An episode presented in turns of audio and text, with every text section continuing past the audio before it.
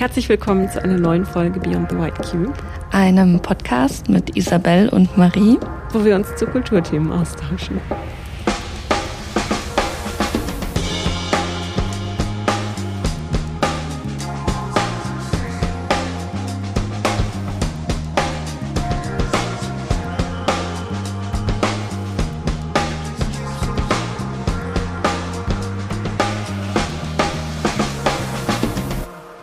Willkommen Hallo. nach einer kurzen Winter-Weihnachtspause. Ja, willkommen im neuen Jahr. genau, in einem neuen Jahr 2024. Ja, an alle erstmal ein frohes neues Jahr. Mhm, von mir auch. Mm.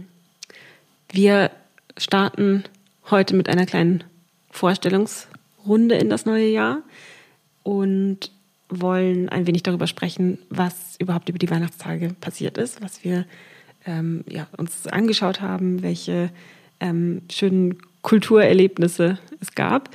Mm, bevor wir das machen, gibt es aber noch ein kurzes Feedback zu der letzten Folge oder einen kleinen Nachtrag. Und zwar hatten wir da einen Überfall auf der Kunstmesse TFAF in Maastricht ähm, angesprochen. Genau, wir beide waren im Jahr 2022 auf der TFAF und kurz danach, irgendwie ein paar Tage nachdem wir die Messe besucht hatten, mm, ist dieser Überfall passiert. Ähm, also die TFAF, nochmal für alle, die sie nicht kennen, ist eine ähm, Messe, die in Maastricht in den Niederlanden stattfindet, ähm, alle zwei Jahre. Also the European Fine Art Fair. Also da gibt es äh, viele Antiquitäten und Kunstwerke zu bestaunen. Und in diesem Jahr gab es bei laufendem Betrieb einen Überfall, einen bewaffneten, bei dem ähm, mehrere Männer Schmuck von einem Händler gestohlen haben, sozusagen. Und das war ähm, ja schon ziemlich schockierend. Und wir haben uns letztes Mal gefragt, wie das eigentlich ausgegangen ist. Und ich habe versucht, ein bisschen die Artikel und Berichte zu durchforsten. Ähm, zumindest es stand jetzt, äh, dass man einen Teil des Diebesgutes sicherstellen konnte. Wie genau das jetzt aber ähm, passiert ist, ähm, wurde nicht weiter erläutert. Ähm, und genau die Ermittlungsergebnisse liefern Hinweise, stand jetzt, dass es eben auf eine kriminelle Bande hinweist, die schon mehrere ja, Verbrechen solcher Art äh, begangen haben könnten. Aber es ist alles nicht so eindeutig. Also ja, es gibt Ermittlungshinweise und Ergebnisse, die ähm, auf eine Spur führen, aber viel mehr hat man jetzt bis jetzt noch nicht rausgefunden. Also die Ermittlungen laufen noch oder genau. kann man das nicht, wissen wir das einfach nicht? Genau, also Stand äh, der Artikel, die ich ähm, so durchgelesen habe, laufen die Ermittlungen noch. Ah, okay. Ja. Ist auch Wahnsinn, dass das so lang läuft, ne? Also ja. Total. Ähm, ich bin gespannt, ob da, also sollte es mal wieder News geben, wir können das im Auge behalten, ähm, ja, ob, ob man da mehr rausfindet.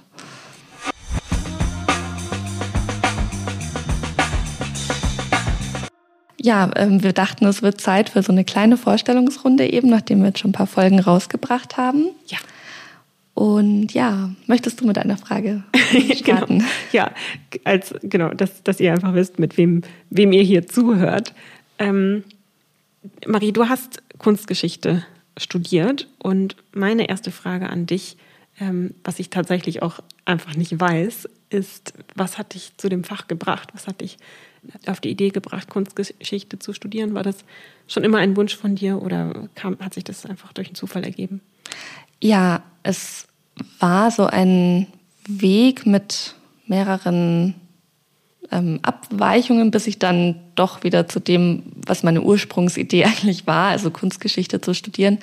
Ähm, das habe ich dann auch gemacht. Also angefangen hat mein Interesse für Kunst im Allgemeinen eigentlich so im Gymnasium, so in der Oberstufe. Mhm.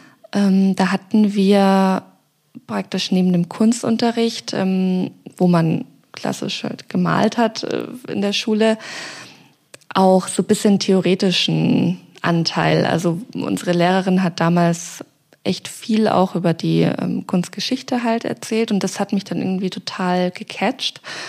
Und dann habe ich auch angefangen, Museen zu besuchen und habe das eigentlich schon wirklich während der Schulzeit in meiner Freizeit an den Wochenenden gemacht und fand das eine ganz tolle Freizeitbeschäftigung und habe dann auch im, im Abitur eben Kunst als ähm, mündliche Prüfung abgelegt und habe da irgendwie damals schon gerne dafür gelernt. Das war so das einzige Fach, vielleicht Geschichte noch, das hat mich auch schon immer interessiert, wo ich wirklich gerne gelernt habe, auch so auswendig lernen. Das muss man ja dann doch immer bei Kunstgeschichte, also Daten und ähm, Namen und so weiter. Und dann bin ich auf den Trip gekommen, so nach dem, kurz nach dem Abitur, dass ich ähm, Restaurierung machen will. Das hast du mal erwähnt, ja. Und dafür hilft es, erstmal ein Praktikum zu machen. Und ich ähm, durfte dann bei der Bayerischen Schlösserverwaltung so ein freiwilliges Jahr in der Denkmalpflege hieß das machen. Und äh, hatte dann wirklich das Glück, so in alle Restaurierungsbereiche, also von Gemälderestaurierung zu Möbel, Holzrestaurierung, über Textilien, also sowas wie wertvolle Teppiche, Tapisserien und Stoffe, ähm, da wirklich überall reinzuschnuppern. Und das war echt ein tolles, bereicherndes Jahr. Und habe aber in dem Zusammenhang auch, also wir haben so Ausstellungen auch vorbereitet und da arbeitet man ja auch mit den KunsthistorikerInnen, die die Ausstellungen konzipieren zusammen. Und da habe ich deren Seite auch so ein bisschen kennengelernt und das hat mich dann einfach total begeistert und ähm, ja, um diesen Berufsweg einzuschlagen, hilft es, Kunstgeschichte zu studieren. Und ähm, dafür habe ich mich dann entschieden und habe das nach diesem Jahr dann gemacht und hatte eine tolle Zeit während dem Studium. Und ähm, also ich äh, ja, war wirklich spannend, interessant. Ich habe äh, jedes Jahr genossen oder jedes Semester. Habe dann auch lange in der Galerie gearbeitet während dem Studium. Also so viel zur Kunstgeschichte. Also ich war da immer wissenschaftlich sehr ähm, tief drinnen und hatte da auch Spaß dran. Bin dann aber auf den zwei Kunstversicherungen gekommen. Also das war auch immer sowas im Hinterkopf, wo ich wusste, das kann man auch machen mit einem Kunstgeschichtsstudium. Ähm, man muss sich natürlich noch ein bisschen andere Themen aneignen, so aus der Versicherungswelt. Aber dann bin ich nach dem Master tatsächlich ähm, ja in den Kunstversicherungsbereich gekommen und da bin ich nach wie vor und habe immer noch mit Kunstgeschichte im weitesten Sinne auch zu tun, bekomme da viel mit. Ähm, also es hat sich alles ganz gut ergänzt. Ja. Sehr gut. Das heißt, die, die Themen, die dich zu dem Fach gebracht haben, sind nicht unbedingt die, mit denen du dich heute hauptsächlich beschäftigst, aber es zieht sich irgendwie durch und es hat sich entwickelt. Genau, der, der rote Faden ist irgendwo da. Ähm, und ich habe gelernt, dass man mit dem Fach Kunstgeschichte halt wahnsinnig viel einfach anfangen kann. Also man kann in sehr viele Bereiche, man kann natürlich klassisch kunsthistorische Berufe oder Forschung machen. Ähm, man kann aber ja eben auch im Museum arbeiten oder eben im Versicherungsbereich oder beim Verkauf in der Galerie. Also da ist viel möglich. Ja, die angrenzenden Themenfelder, die finde ich so spannend bei, mhm. bei der Kunstgeschichte. Ich finde das, also das hat man auch in anderen Fächern, aber ich weiß nicht, also aus irgendeinem Grund ist es mir in der Kunstgeschichte immer besonders stark aufgefallen. Also du kannst irgendwie auch einen psychologischen Blickwinkel auf das Fach haben äh, oder auf ein Kunstwerk.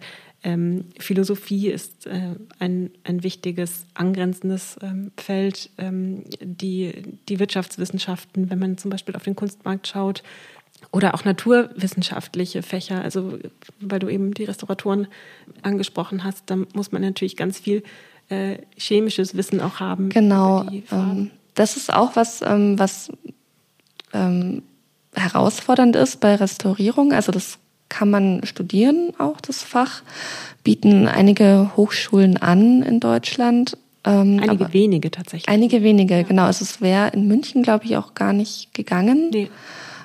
Ja, und man muss da so eine Aufnahmeprüfung dann auch bestehen. Also man muss dann wirklich auch noch mal ein Praktikum in einem festen Restaurierungsbereich ein Jahr lang machen und dann diese Aufnahmeprüfung, wo man auch zeichnen und malen muss und äh, eben diese ganzen naturwissenschaftlichen Themenfelder abdecken muss.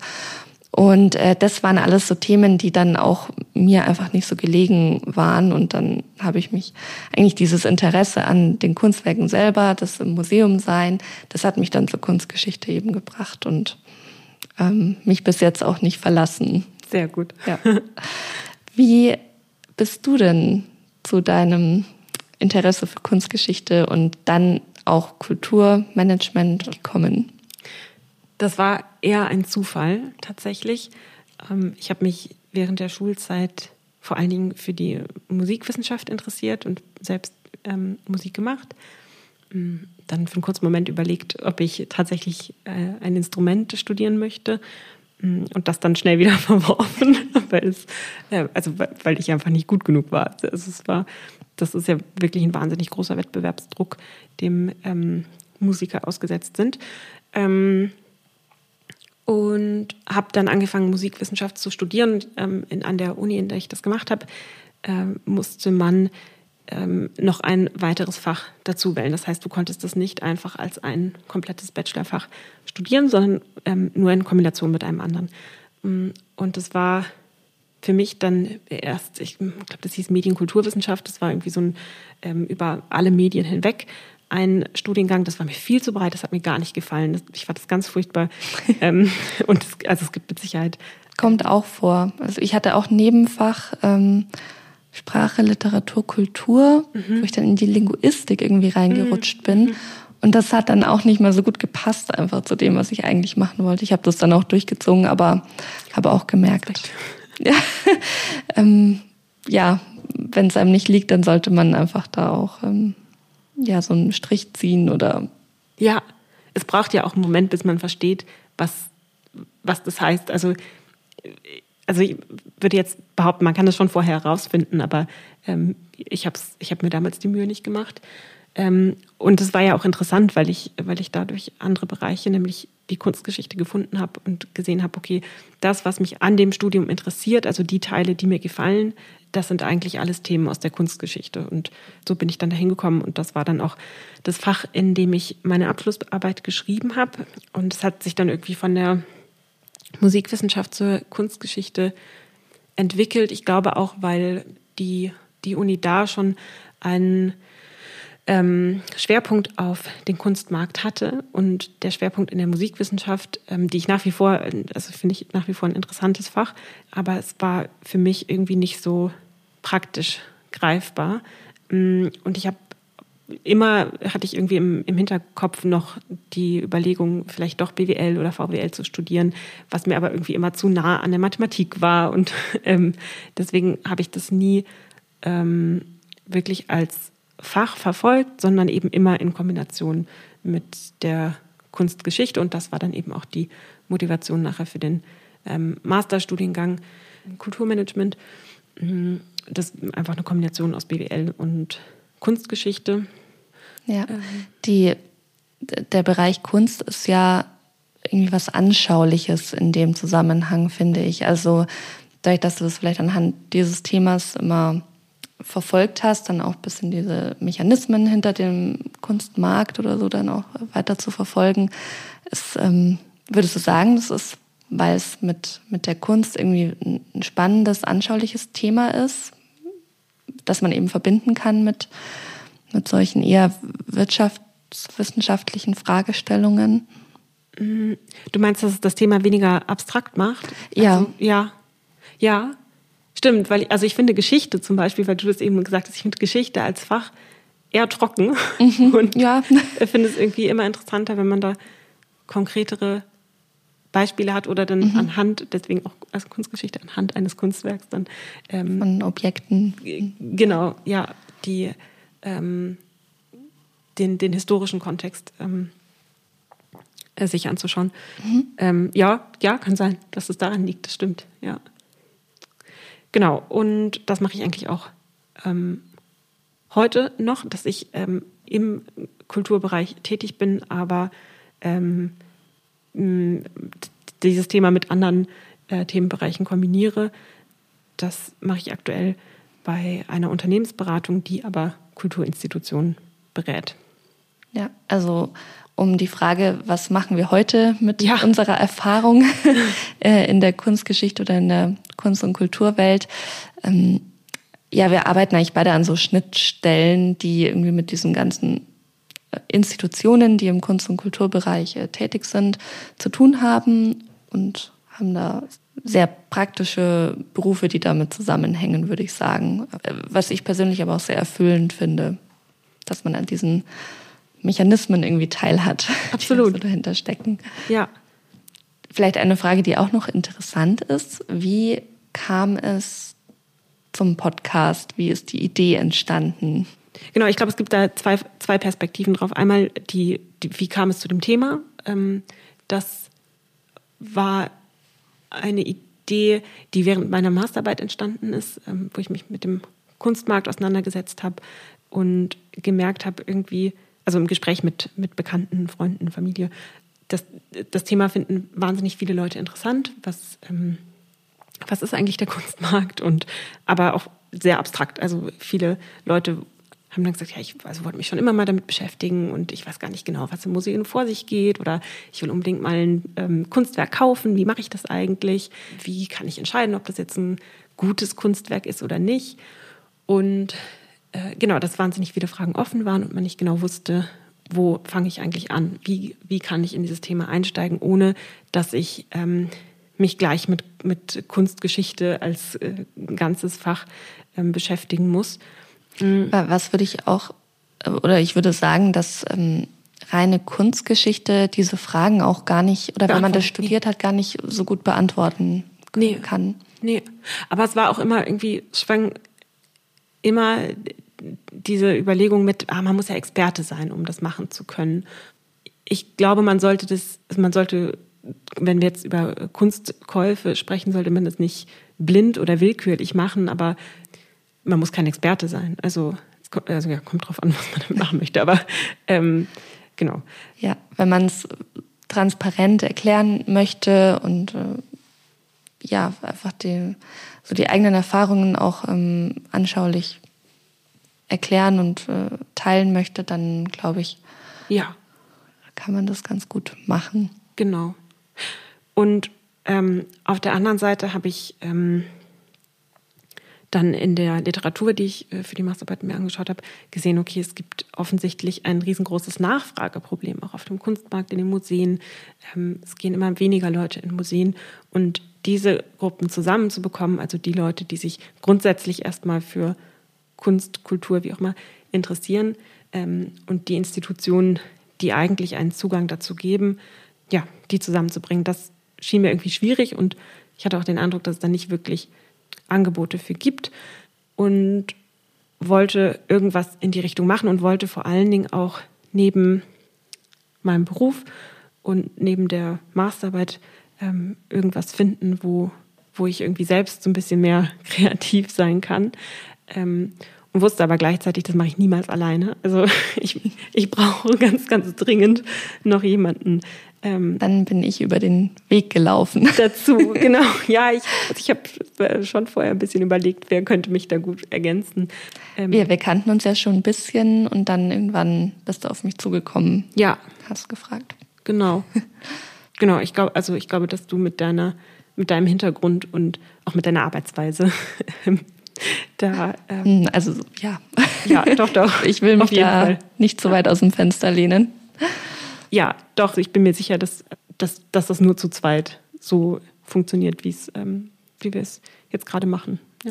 ja. ich würde auch sagen, was mich dann auch einfach begeistert hat ähm, mit der Idee, dass ich gemerkt habe, dass bei dir auch diese Motivation da ist, dass man sich äh, auch so organisiert, dass man da irgendwie eine Routine reinbekommt und sowas auf die Beine stellen kann.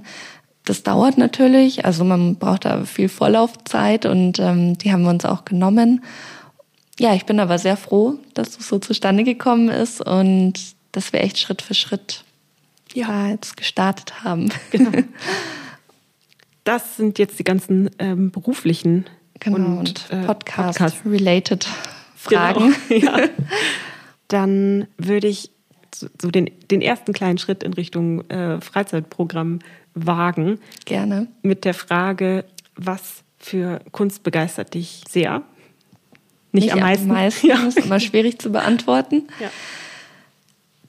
Also das ist interessant, weil als ich begonnen habe, mich äh, für Kunst zu interessieren, da habe ich vor allem gerne Kunst des 20. Jahrhunderts angeschaut. Mhm. Ähm, oder zumindest das ähm, der klassischen Moderne. Okay, früh, also frühes 20. Jahrhundert. Zum Beispiel die, die Blaue Reiter-Ausstellung im Lembachhaus, die hat mich immer sehr begeistert, auch von Farben her, einfach tolle Eindrücke und da war ich sehr oft äh, zu der Zeit. Mm, und dann habe ich mit dem Studium begonnen und dachte eigentlich, dass ich auch in diese Richtung gehe, mhm. ähm, schwerpunktmäßig. Und es hat sich dann aber total schnell auf ähm, spätmittelalterliche, frühneuzeitliche Kunst ähm, verschoben. Mhm. Und ja, das habe ich dann eigentlich mein ganzes Studium lang habe ich mich damit befasst, ähm, weil vor allem bei dieser Kunst man so wahnsinnig viele Kontexte, auch historische Kontexte entdecken konnte. Also ich habe einfach wahnsinnig viel gelernt über, über diese Zeit und über die Kunst, die ja heute immer noch sehr präsent ist auch. Also zum Beispiel in den Kirchen, die uns in den Städten äh, begegnen und Gebäuden. Ähm, in vielen Museen hängen alte Meister sozusagen in Anführungsstrichen oder halt alte Kunstwerke. Ähm, ja, es ist auch einfach meine persönliche Begeisterung, die mich da irgendwie ähm, ergriffen hat. Und da würde ich sagen, bin ich auch heute noch dabei. Also ja, ich liebe es, Kirchen zu besichtigen, habe dann auch im, also meine Abschlussarbeit hat sich auch um Altäre gedreht und um äh, Skulpturen, die äh, ja an, an Altären stehen, Teil von Altären sind. Und ähm, ja, deswegen würde ich sagen, die, man findet mich zum Beispiel in, in, äh, ja, in jedem Museum in so einem Bereich, wo eben alte Kunst, mittelalterliche Kunst äh, hängt, Frühneuzeit oder Barockkunst auch, Kunsthandwerk, ähm, so Schatzkammern finde ich auch ganz toll. Da gibt es ganz spannende Sachen. Ja, das ja. also ist interessant, weil es ja schon irgendwie zumindest für die europäische Kunstgeschichte die Grundlage bildet mhm. und irgendwie auch in in allem, was danach kommt, in gewisser Weise noch präsent ist. Ähm, aber heutzutage im Alltag und im, also ja, irgendwie in dem, in der Art, wie wir uns Kunst anschauen, eigentlich relativ fremd. Also die, die Symbolik, ja. die ähm, also Ikonografie nennt sich das, das sind ja alles ähm, Systeme, die man genau. lernen muss. Genau.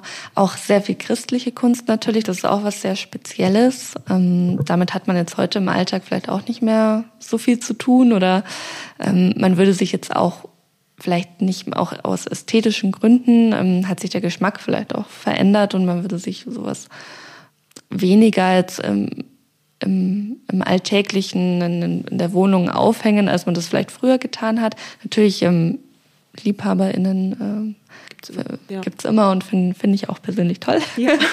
ähm, ja, also es ist doch so ein bisschen so eine fremde Welt natürlich und wenn man sich damit halt wissenschaftlich befasst, ähm, kann man da echt tief eintauchen. Und ich bin aber trotzdem auch für, für jegliche Kunst, also auch moderne zeitgenössische Kunst, ähm, auch aus anderen geografischen Kontexten offen und äh, schaue mir alles gerne an. Also deswegen, ich mag es nicht am meisten, aber ich mag es sehr. Okay. ja. ja. Wie, wie ist es da bei dir? Ähm, bei mir war es die, ähm, die, die Kunst des 20. Jahrhunderts, aber zweite Hälfte des 20. Jahrhunderts. Mhm. Ähm, also äh, vor allen Dingen die USA wurden da als äh, Kunstmarktstandort wichtiger, also irgendwie auch die ähm, für die Kunstproduktion, also die Künstler ähm, in der Zeit, äh, vor allen Dingen in New York und später an der, ähm, an der Westküste, sind da eher in den Fokus gerückt, ähm, wobei natürlich auch in Europa weiterhin ähm, viel Kunst produziert wurde. Ähm, aber das Zentrum hat sich so ein bisschen von Paris nach New York verschoben, ähm, auch bedingt durch den Zweiten Weltkrieg und die Migrationsbewegung dann. Ähm, und die Kunst hauptsächlich die Strömung des ähm, abstrakten Expressionismus. Das fand ich irgendwie immer am interessantesten, also intellektuell, aber hat mich auch irgendwie am, am ehesten mitgenommen, begeistert. Ja, ähm, da kannst du dir gerne jetzt von der nächsten Frage eins aussuchen oder alle drei Punkte beantworten. Mhm. ähm, welches Buch, Film, Theaterstück hat dich am stärksten geprägt oder ein Künstler? So richtig stark geprägt hat mich, glaube ich, keine einzelne Person oder kein einzelnes Werk. Genau, also ein, ein Kunstwerk, was, was mich irgendwie jetzt schon länger begleitet oder worauf ich immer wieder zurückkomme, ist von Cy Twombly. Ein Werk, das ist riesengroß, das hängt im Museum Ludwig in Köln.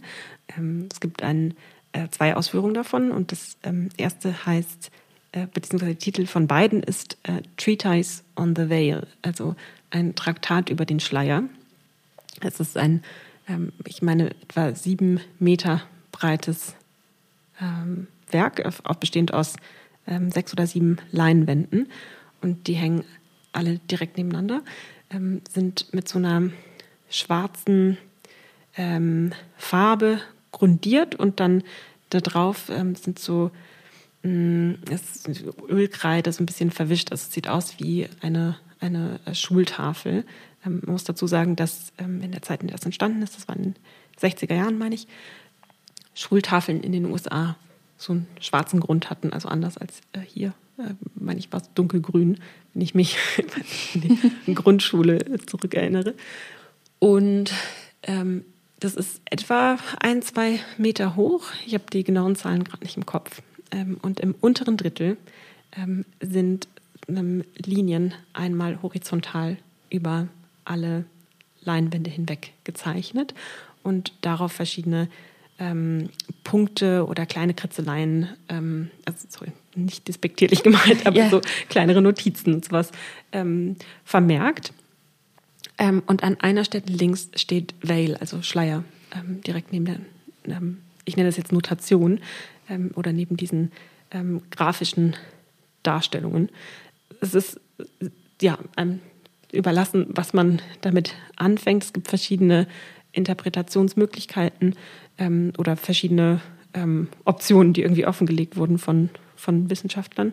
Also die Frage, die man sich einfach stellt, wenn man davor steht, ist, äh, warum, warum ist jetzt einfach nur dieses untere Drittel bemalt? Das ist irgendwie etwas, etwas irritierend, vor allen Dingen, weil es wahnsinnig groß ist. Genau, aber das fand ich irgendwie mal toll, weil es einen selbst auch ähm, bewegt hat. Genau, ich muss jetzt nicht auf die Interpretationsmöglichkeiten eingehen, aber ähm, das, das fand ich irgendwie, das ja, fand ich irgendwie immer schön zu besuchen und ich besuche es auch heute noch, wenn ich äh, im Museum Ludwig bin.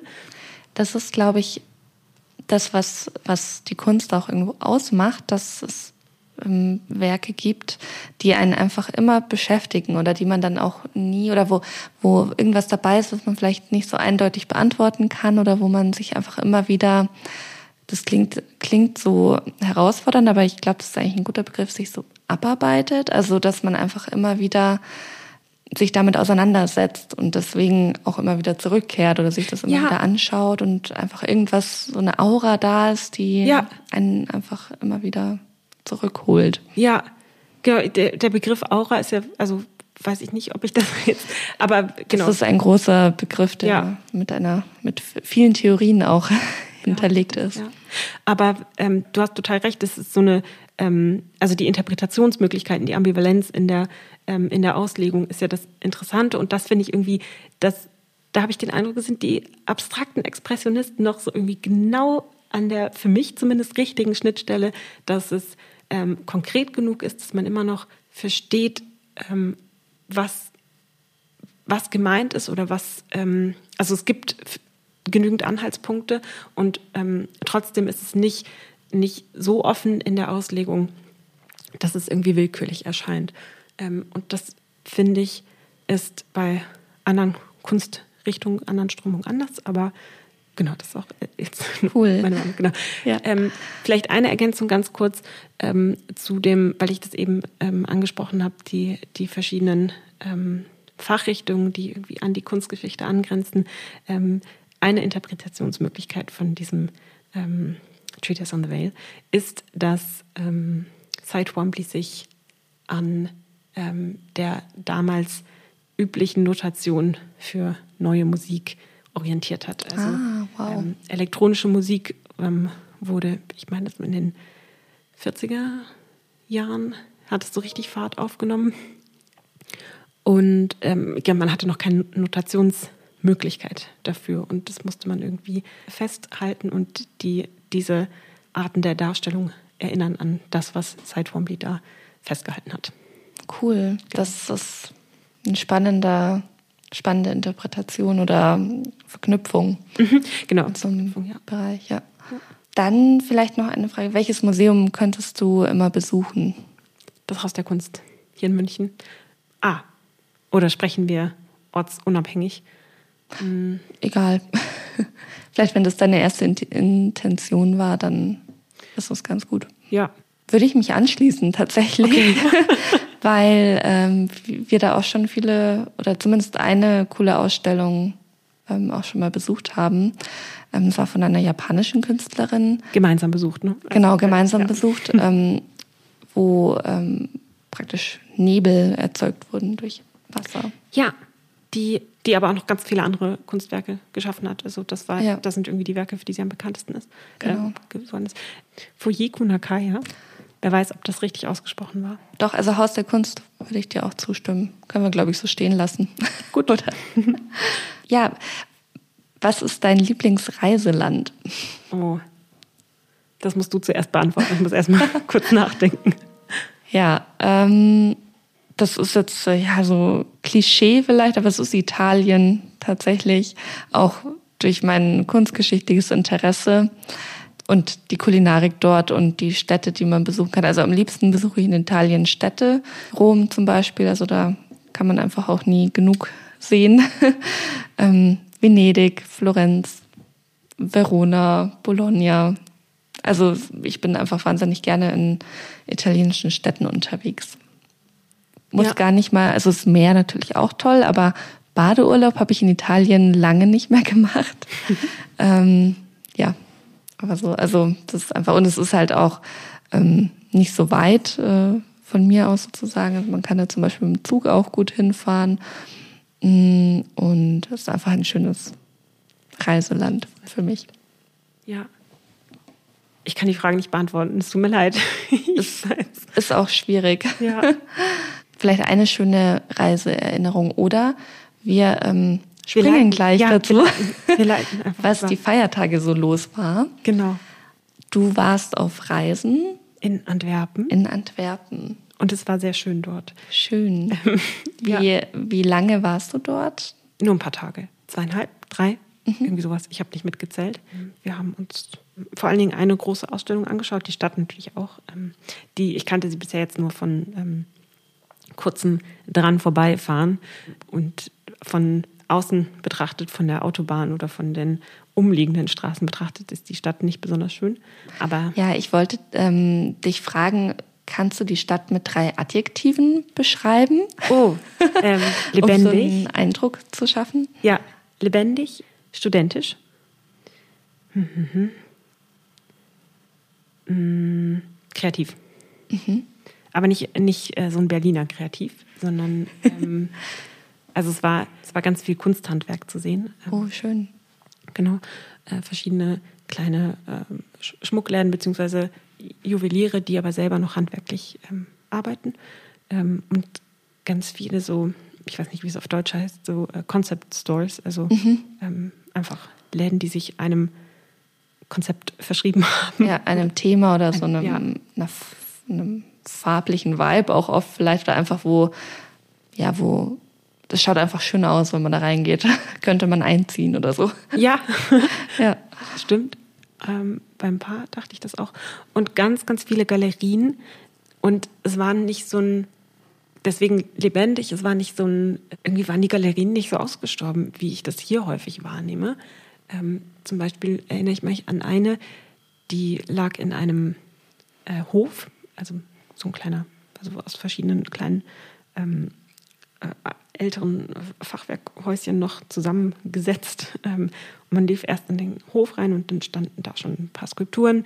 Ähm, links ging es ähm, in eine Ausstellung, rechts in die andere. Äh, und dann konnte man irgendwie noch unten in den Keller gehen. Und es war irgendwie mehr, es waren schon so schöne weiße Räumlichkeiten. Aber mh, zum Beispiel unten sah es auch eher aus wie einem Atelier. Also da wurde offensichtlich auch gearbeitet. Und es waren ganz viele Leute unterwegs. Äh, jeder hatte irgendwie so einen ähm, kleinen Aperitif noch. Ähm, und es war nicht die ähm, Ausstellungseröffnung. Also es war tatsächlich einfach ein cool. Abend dort. Das kennt man von hier irgendwie gar nicht. Ja. Schön. Also ich habe jetzt nicht das Programm gecheckt, vielleicht hatten die auch irgendwie eine Lesung oder sowas. Mhm. Ähm, aber das fand ich schön, dass da einfach was los war. Ähm, und es war auch nicht die einzige Galerie, die wir gesehen haben, wo tatsächlich auch Publikum unterwegs war. Schön. Also es hört sich echt äh, cool an, dass ja. man dann einfach rumschlendert und ein bisschen entdeckt und ähm, ganz äh, ohne Hemmungen vielleicht auch reinspazieren kann, wenn eh schon viele Leute da sind. Das ist ja immer das. Klar, ja. Ähm, ja, cool. Und es gab ganz viele Bars, ganz viel mhm. Live-Musik, auch mhm. ähm, ganz viel Jazz-Live-Musik. Das finde ich mal gut. Und ähm, kannst du so ein, eine Empfehlung aussprechen, wenn man nach Antwerpen fährt oder vielleicht was ihr gesehen habt? Mhm. Den, ähm, die Jazzbar Demüs. Ich mhm. weiß, also keine Ahnung, ob, äh, das, ob man das so ausspricht, ob das flämisch oder französisch ist. Aber äh, DE und dann M-U-Z-E geschrieben. Mhm. Das ähm, eine sehr gemütliche ähm, Jazzbar. Cool. Ja. Schön. Und die irgendwie gefühlt jeden Abend Programm hat. Cool. Ja. Das klingt, klingt echt schön. Ja. Für zwischen den Jahren irgendwie so einen kleinen Trip ja. zu machen. Ja. Was war denn bei dir los während der Feiertage? Hast du? Ja, viel Familie eher. Ah, okay, gut. Also ich hatte ähm, bis jetzt noch keinen Urlaub. Zwischen den Jahren, nee, das Genau, nee, also war, war hier viel los. Also ich habe äh, tatsächlich, das nehme ich mir jetzt eher für den Januar vor, wieder mehr Museumsbesuche zu machen, ein bisschen mehr Input wieder zu sammeln. Und äh, bin jetzt aber inspiriert von deinen Erzählungen. Ja, genau. sehr gut. Gut, dann hoffen wir, wir haben euch ein bisschen was von uns heute ähm, erzählen können oder ihr konntet uns ein bisschen näher kennenlernen und unsere Motivation für den Podcast ähm, ein bisschen nachvollziehen. Genau, um die Folge abzuschließen, wer uns kontaktieren möchte, kann das gerne tun über die E-Mail-Adresse oder unseren Instagram-Account. Beides haben wir unten in den Show Notes verlinkt. Genau, da könnt ihr uns gerne Feedback geben, Fragen stellen. Wir freuen uns über eure Nachrichten. Und ja, hören uns dann bald wieder und wünschen euch einen guten Start in das neue Jahr was hoffentlich mit viel äh, Kunst- und Kulturerlebnissen gefüllt sein wird. Bestimmt. Bis dann. Bis dann.